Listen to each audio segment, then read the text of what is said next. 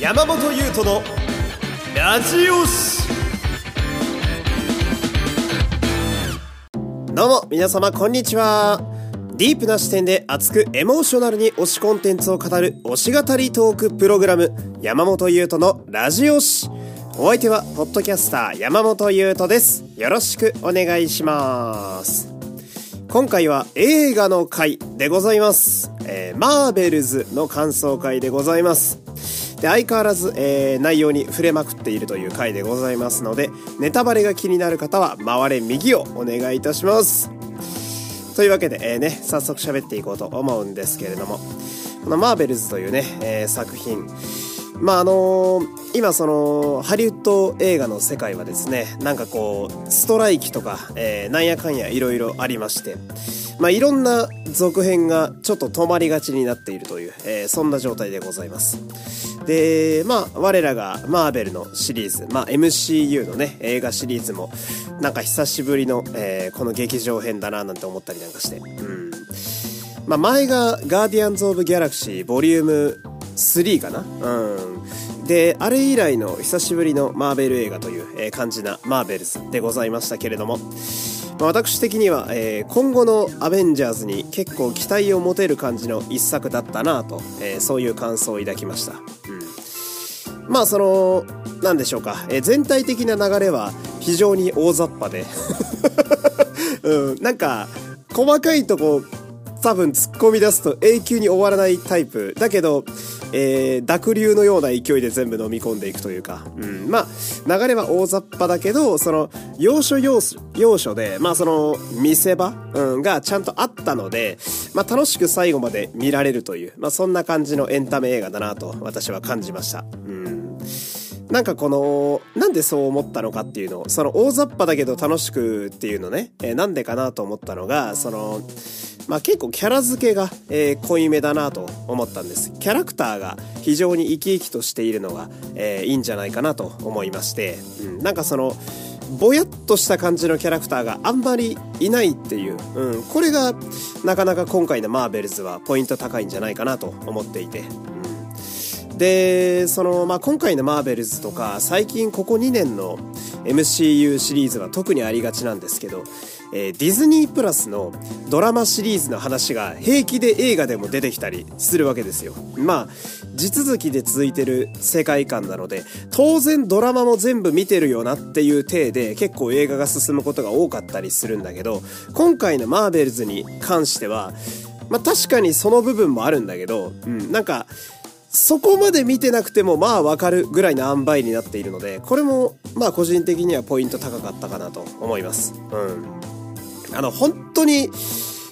例えばその、なんだろうね、ドクター・ストレンジの話とかさ、なんでスカーレット・ウィッチが、ワンダがあの状態なのっていうの、本当にドラマ見てないと1ミリもわかんないから、なんか、あそこ映画だけ見てる人だと、なんかワンダってこんな情緒不安定だったっけってなるし、うん。だけど今回のマーベルズに関しては、まあ誰だろうこの人っていうのはちょこちょこあるけど、うん、えなんでこんなことになってんの？このキャラっていうのは基本的にはなかったのでまあ見やすさっていう意味でも結構良かったんじゃないかなと思ったりなんかして、うん、まあそうはその要は基本的にはエンドゲームまでの知識、うん、があれば、まあなんとなくついていける話には仕上がってたので、うん、まあこの辺の塩梅は結構好みだったかなと、えー、思います。うんその、まあこれね、私個人の話なんですけど、ディズニープラスもさ、もう永遠と新シリーズができるわけじゃないですか。うん。で、私はあの、ワンダビジョンと、あとあの、キャプテンアメリカの話ね。うん。あの、バッキーと、えー、ファルコンが、まあ、キャプテンアメリカについて、あのー、こう、戦っていくみたいな、うん、話で、もう脱落してるんですよ、私。うん、もうついていけないと。うん、ロキとか見てなかったりするんだけど、うん、でも、そんな私でも、まあ、今回のマーベルズはついていけたので、うん、まあ、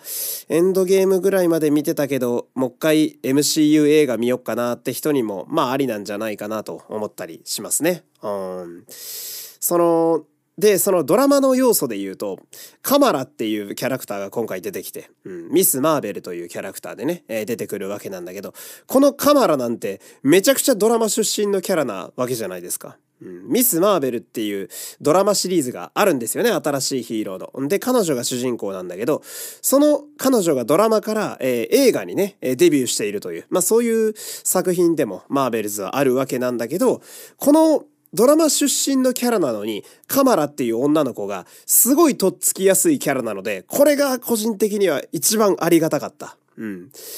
なんだろう、この人どういうキャラなんやっていう人が当たり前のように出てこられると、なんだこれってやっぱなるし、うん。だけど、カマラは本当に冒頭の5分でどういうキャラかつかめたので、うん、これは、なんだろうね、監督が丁寧に描いてくれたのか、えー、脚本がいいのか、えー、その辺はすごい感謝しましたけれども。うん。あと地味にあの、バルキリーっていうね、うん、アスガルドのあの女戦士の方が、えー、地味にゲスト出演してたりとか、なんかその辺も、えー、昔の MCU 感があってね、ちょっとその嬉しかったりなんかして。うん。なんかその、まあガチガチのマーベルファンは別に構わないと思うんですけど、多分全部見てると思うので、うん、私はその、なんだろうな、ふんわりマーベルファンなので、うん、あまりにも全部の MCU のユニバース拾われるともうついていけないっていうのが正直なとこだし、うん、で、うん、ちょっとこれは拾われすぎててもうわからんわってなったら脱落する可能性全然あるので、うん。なので、まあ、今回のマーベルズの感じとか、あと前回の、えー、ガーディアンズのボリューム3ぐらいの、そのドラマとかの拾い方っていうのが、まあ、ちょうどいいのかななんてのもね、うん、今回見てて思いました。うん。で、今回も、えー、MCU 映画定番のね、えー、エンドクレジットの後のサプライズ、えー、これが2つね、えー、仕掛けられておりましたけれども、まあ、これもなんだろうな、私、すごい見てて嬉しいなと思って、うん、特に、カマラが、あの、女の子の方のホークアイに向かって喋りかけるシーンなんかは、なんだろう、やっとアベンジャーズがもう一回動いてくれそうだなってていう希望を持てて非常に嬉しかったですね。うん。なんかその、エンドゲームの後のさ、MCU って正直いまいち乗り切れてない部分がまだあって、うん、その前回のガーディアンズは本当に面白くて、うん、あれはマジでめちゃくちゃいい映画だなって思ったんだけど、それはそのアベンジャーズっていうよりは、ガーディアンズの奴らが好きで、あいつらが好きで、あと、あいつらを描いてくれてるジェームズ・ガンの映画が好きだから好きっていう部分があって、うん。まあ、正直マーベルじゃなくても好きだったなって思う部分もあったりするわけよ。うん。で、じゃあマーベルの本編というか、えヒーローたちが集まって、えー、大きい悪と戦う、まあ、サノスと戦うみたいな、あまあ今で言うとカーンかな？うん、と戦うみたいな流れはさ、まあ、長らく止まっちゃってるので、うん、サノス以降は、うん、ヒーローがポツポツと現れては局地戦してるようなイメージなので、なんかいまいちピンときてないところがあったりするんだけど、今回のマーベルズに関しては、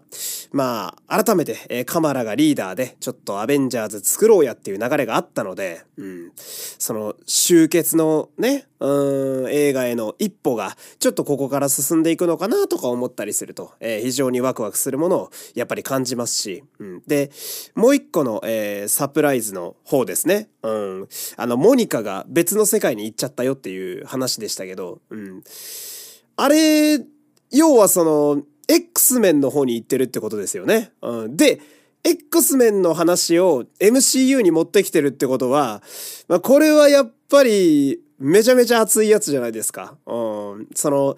ね、いろんな大人の事情を超えてスパイダーマンが集ったこともあったし、うん。で、来年かな？来年の、それこそ MCU、次の映画はデッドプール3でしょ ?MCU でデッドプール3でしょ？うん。で、しかも、えー、デップーの横にはウルヴァリンがいるっていう、うん、とんでもない写真も発表されていたり、うん、まあ、デッドプールっていう作品だから、あの、一瞬出てきたウルヴァリンが数秒で細切れになるとか全然ある世界なんだけど。うん、でも、デッドプール自体は MCU のキャラではなかったわけだからさ、まあ、そこは、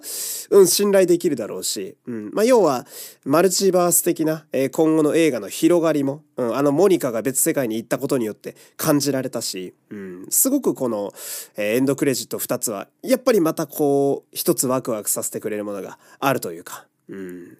で、あとはその、なんだろうな、地味に、えー、キャプテン・マーベルが、こう、日本、日本じゃねえや、地球か。地球に来て終わりっていうのも、ちょっとこう、個人的には今後ね、予想される、あの、できるななんて思ったりなんかして。うん。その、何気に前のガーディアンズボリューム3でも、最後あの、スターロードは、えー、お父さんか、に会いに地球に帰ってきたりなんかしてたので、その、何が言いたいかっていうと、宇宙に散らばってる強いヒーローたちが、今地球に結構集結しつつあるわけですよ。うん。で、その、シャンチーとかさ、エターナルズっていうもともと地球にいたヒーローたちもいるわけじゃないですか。うん。で、そんな中、カマラがホークアイに声かけたりとか、うん、してるわけで。ってことは、まあ、地球を舞台にヒーローたちが今、ボツボツと、えー、集まってきているわけで、うん、これはまた一つ大きい戦いへのね予感をちょっとうん感じていいんじゃないかななんて思ったりなんかして、うん、そろそろ集結してもええんちゃいますって思ってますけどね私は。うん。個もう一個爆弾的な映画欲しくないですか？そろそろ MCU と。えー、エンドゲームでの大爆発が本当に記憶に新しくて、私もあの、全ヒーローが集結したところはもう大号泣でしたよ。うん、で、その後からの、えー、スパイダーマン3人という私なんかは本当に、まあ、あそこに映ってたスパイダーマン全部見てるから、うん、めちゃくちゃ世代のヒーローが集まったりとか、そこでまた一つこうグッと泣いたりなんかして、うん、そういうのもありつつ、そろそろ、えー、今の新世代のヒーローたちを集めてもいいんじゃないかなと私なんかは思ってしまうわけで。うん。でもまあ、もうちょっとでこういう映画で集結もあんのかなとか、ちょっと期待したりなんかして。うん。で、あとはまあ、マーベルズ自体の話に戻っていくと、えー、今回の映画もね、えー、私もう一個嬉しかった点がですね、えー、味方側が誰も死んでいないという点ですね。うん。これは、あのー、まあ、私のこのラジオ誌という番組を聞いてくださっていて、かつ、えー、マーベル映画好きだよって言ってくださってるリスナーの中で、きっと私のガーディアンズの感想会を聞いてくださってた方もいらっしゃると思うんですけど、そこでも喋ったんですが、本当に味方が死なないことに俺めちゃくちゃ安堵してるんですよ。うん。もうさ、それこそ、あの、エンドゲームですよ。うん。なんかブラックウィドウだけ死んだだろ？俺あれめっちゃショックだったんだよ。うん。さっきの俺が爆泣きしたさ、ヒーローが集結する場面よ。うん。なんでここに彼女いないんだってずっと思ってたもん、俺。うん。まあ感動もしたんだけどさ、うん、それと同時により思うというか、なんか女性ヒーローだけがババって集まってさ、トム・ホランドのスパイダーマンを華麗に助けてみんなで歩くみたいなシーンあったけど、あそこの戦闘はブラックウィドウであってほしかったよ、俺は。うんっていうのもありながら、まあ要はその、最近の、最近のっていうとちょっと大雑把か。まあここ3年ぐらいの MCU は、ストーリーがあの、一段落して、じゃあそこから脱出するかとか、なんか、じゃあ元に戻すかみたいな話になった時に、大体犠牲者出るんだよ。うん。でさ、結構死ぬんだよ、現行ヒーローが。俺、これがめちゃくちゃ怖くて。うん。もう、ブラックウィドウ以降、結構トラウマなんだよね。うん。で、あるしさ、まだなんか、あ、死んじゃったとかさ、うん、なんか、量子世界に残る。量子世界に残っただろ、アントマンいや、マジでさ、なんであんなことすんのって思うんだけど、俺なんかは。うん。そんな無理くり世代交代せんでええやん、みたいな。なんか、世代交代するならそれこそ、キャプテンアメリカみたいに、もう、えー、戦い終わって、普通の人生を歩んでおじいちゃんになって、じゃあこの盾をファルコンに渡すよとかでいいじゃないですか。うん、キャプテンアメリカは、キャプテンアメリカとしてではなく、一個の人間として人生を終えます。だから、次の世代行くようならわかるんだけど、なんかストーリー上で無理くりヒーローを殺して、で、次息子か娘か、えー、メイかわかんないけど、そいつが新しく引き継ぐって、いや、こんなことわざわざしなくていいんですよ。だったら引退してくれよと思うし、うーん。ああいのが怖かったからさ。で、今回も僕怖かったんですよ。うん。キャプテン・マーベルに憧れる女の子、ミス・マーベルっていうのが出てくるでしょ？うん。これ、世代交代のやつじゃんって思いましたもん、最初に。うん。あれ待って、みたいな。これ、キャプテン・マーベルが宇宙の塵になったりとかするエンドじゃねえよなっって思って。うん。だから、最後の最後まで私やっぱり身構えてましたよ。うん。で、モニカが言っちゃってさ、うん。あ、おわちょっと待ってくれ。死ぬ方モニカだったか。マジか。またこういう終わり方すんだ。やだなって思ったら、まあ別次元に飛ばされていて、まあ生きてたっていうね。うん、まあ、まあそれならいいかって思えるエンドではあったんだけど、まあとにかくその、今回のマーベルズではメインキャラクターは死んでないという、もうこれだけですよ。嬉しいのは。うん、これ、うん。だって、出てきたマーベルズのあの、MCU に関わるメインキャラだと、ニック・フューリーは絶対死なないじゃないですか。うん。多分死んだとしても、なんかクローンだったとかなんとかでどうせ生き返るようなって、そういう周到なおじさんですよ、彼は。うん。ってなると、残りの3人で、で、ドラマから出てきたミス・マーベルがいきなり死ぬわけないので、うん。ってなると、あと2人じゃないですか。キャプテン・マーベルかモニカのどっちかは死ぬんじゃないかって俺はずっと思ってたんで、見ながら。うん。で、モニカが言って、あーってなったんだけど、まあ、さっきのエンドクレジットに、続くね、うん、その期待が持てる終わり方だったんで、これは本当に私は安心しましたよ。うん。いや、本当なんか、その、エンドゲーム後のさ、MCU ってさ、やっぱ、さっきも言ったけど、世代交代の流れみたいなのが、もう全体にあってさ、うん、エンドゲームまでに活躍してさ、俺たちが応援してた熱いヒーローたちが次々とその武器を置いて引退していくとか、あと、なんか死んでしまうとか、うん、異世界に飛ばされてしまうとか、そういうのが多くて、うん、本当に MCU 映画見ると終盤が不安でしょうがないんだけど、最近は。うん、だけど、まあそういうのが今回はなかったんで、これが非常に良かった。うん、まあちょっと、モニカだけ別世界に行ってしまって、どうやって変えるのか問題はかなりあるんだけど、うん、だけど、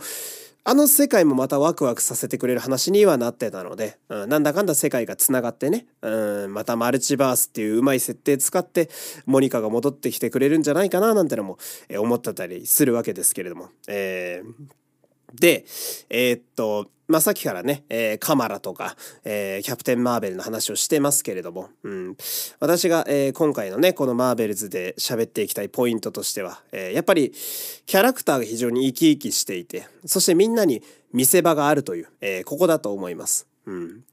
まあ、私はなんでしょうね。ぼちぼち映画見る方ではあるんですけどその映画見終わった時にですね、うん、その映画に出てきたキャラクターとあとそのキャラクターの見せ場を思い出せれば私はその映画は当たりだと思っていて、うん、で今回のマーベルズに関しては特に味方側のヒーローたちはみんなここが良かったここが良かったって挙げられる点がすごく多かったので自分の中では、うん、まあこれは結構良かったんじゃないかななんて思ったりなんかして、で私が今回の特に、えー、マーベルズの3人の中でね、えー、お気に入りはやっぱりカマラですよ。うん。まあ、このドラマ出身で初めて映画で出てくるという、まあ、私からすると完全に初見のキャラクターですね。初めて会うキャラクターなわけなんだけど、まあ、非常にいいキャラクター。うん。まずカマラってのが出てきて、うん、まあ私みたいにそのドラマ見てない、えー、人からすると、この女の子誰だろうから始まるわけで、うん。したらいきなりこう漫画のコマを使った妄想劇みたいなのを繰り広げてくれて、うん、で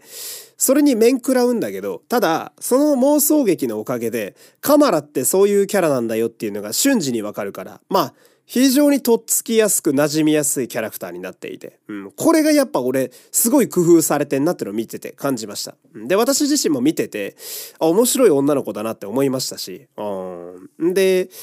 なんだろう、その、カマラのすごいいいとこって、まあ、やっぱり MCU の世界って超人だらけなわけですよ。うん。なんか宇宙人なんて山ほどいるし、神様みたいなやつもいるし、うん。とんでもねえ連中ばっかりなんだけど、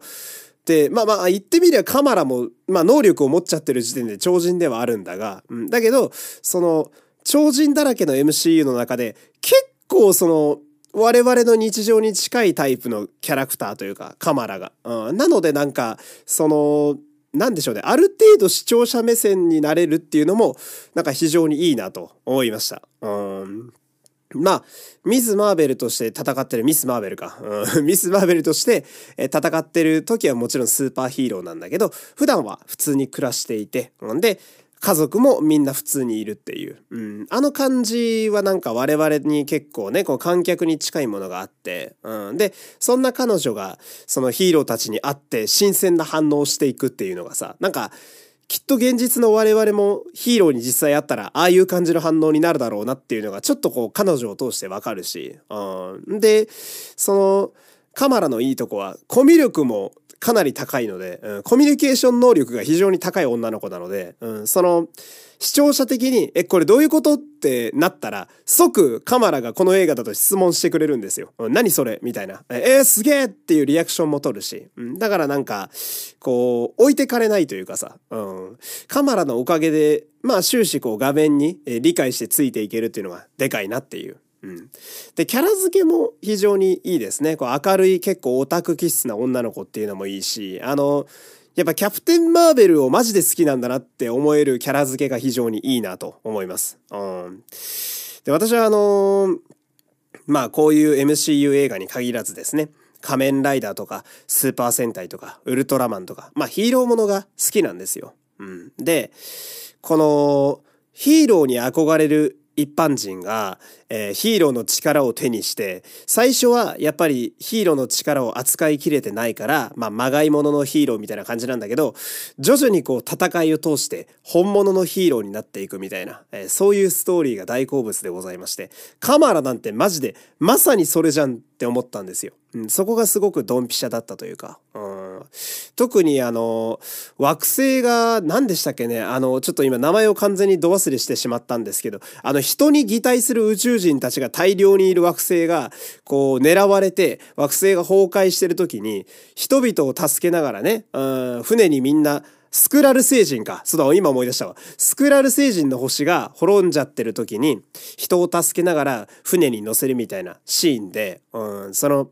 キャプテン・マーベルが、やっぱ彼女はすごく戦闘経験があるので、助けられる人間から率先して助けていって、できる限りで頑張るっていうスタンスで、で、一方でカマラは、まだそんな実践経験も人助けの経験もないから、手当たり次第助けようとするんだけど、そうすると彼女自身も巻き込まれてしまうから、うん、そこは気をつけろ的なね、うん、いやいや、全員は無理だよっていう、なんかそれを現地でちょっと悟って、うん、で、カマラにとっては悔しい思い出にはなってると思うんだけど、なんかそこも、えー、ミス・マーベルとしてのヒーローの経験値になってるというかさ、なんか、その流れがちょこちょこあるのが非常によくって、うん。だから、もちろんあの彼女はずっとキャプテン・マーベルのこと好きだろうから、その憧れの存在ではあるんだけど、最初はなんか一人のファンみたいな感じだったのに、うん、なんか最後の方は一緒に背中と合わせて戦えるヒーローみたいな、うん、より本物のヒーローに近づいてってるような気がして、うん、そこが、えー、非常にカマラいいなと思った。うん、で、なんか、今回の主役の3人のヒーロー、マーベルズの、えー、女の子3人たちが、その、特にカマラ以外ですよ。うん、その、まあ、キャロルとモニカがですね、うん、まあ、ギスギスしてるわけですね。うん、まあ、いろいろちょっと確執があるから、うん、なかなかこう、喋りづらい、えややこしい大人の雰囲気になっている中、うん、その、カマラがいてくれるおかげでなんかそこがちょっとずつほぐれていく感じが、まあチームだなっていうのを感じられて非常に良かったというか、うん、その、まあキャプテン・マーベルもさ、うん、彼女ってほんとめちゃくちゃ強いんだけど、うん、人付き合いがあんまり得意じゃないんだよね。うん、で、モニカもさ、すっげえ頭回るし、すごい優秀な方だと思うんだけど、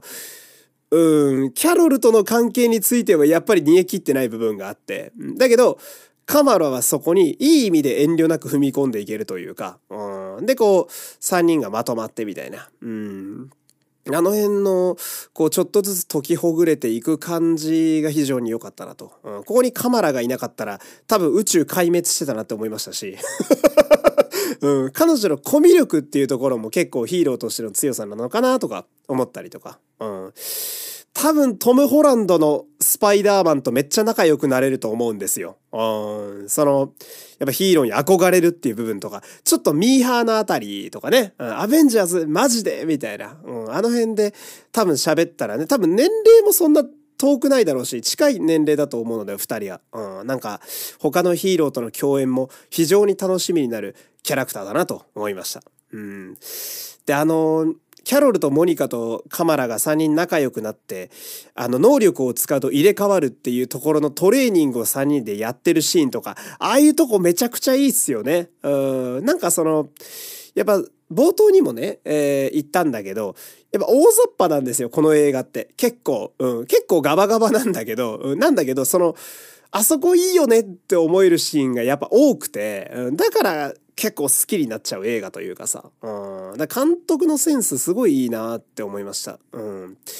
あの猫がやたらと暴れて、猫、猫なのか、なんか宇宙人なのか難しいけど、うん。